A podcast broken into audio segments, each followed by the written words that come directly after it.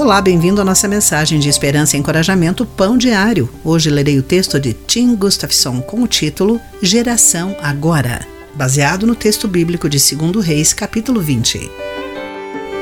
Não confie em alguém com mais de 30 anos, disse Jack Weinberg em 1964.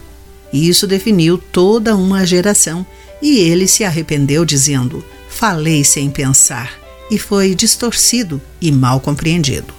Já ouviu comentários depreciativos direcionados aos nascidos entre os anos de 1985 e 1999, os millennials, ou vice-versa? Pensamentos depreciativos de uma geração à outra podem cortar laços de ambos os lados. Sim, existe algo melhor. Embora Ezequias fosse um excelente rei, ele também demonstrou falta de preocupação com a outra geração. Ainda jovem, esse rei foi atingido por uma doença terminal e clamou a Deus por sua vida. Deus lhe concedeu mais 15 anos.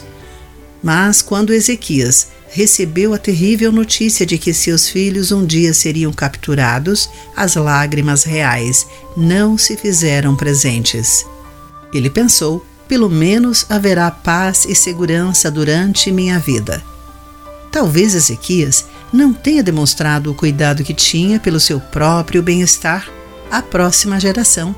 Deus nos chama para amar com ousadia que cruza as linhas divisórias. A geração mais idosa precisa do idealismo revigorante e da criatividade dos mais jovens, que, por sua vez, podem se beneficiar da sabedoria e experiência de seus antecessores. Não é hora de memes e slogans sarcásticos, mas de trocarmos boas ideias. Estamos juntos. Querido amigo, como utilizar os seus dons para servir uns aos outros? Pense nisso. Eu sou Clarice Fogaça e essa foi a nossa mensagem do dia.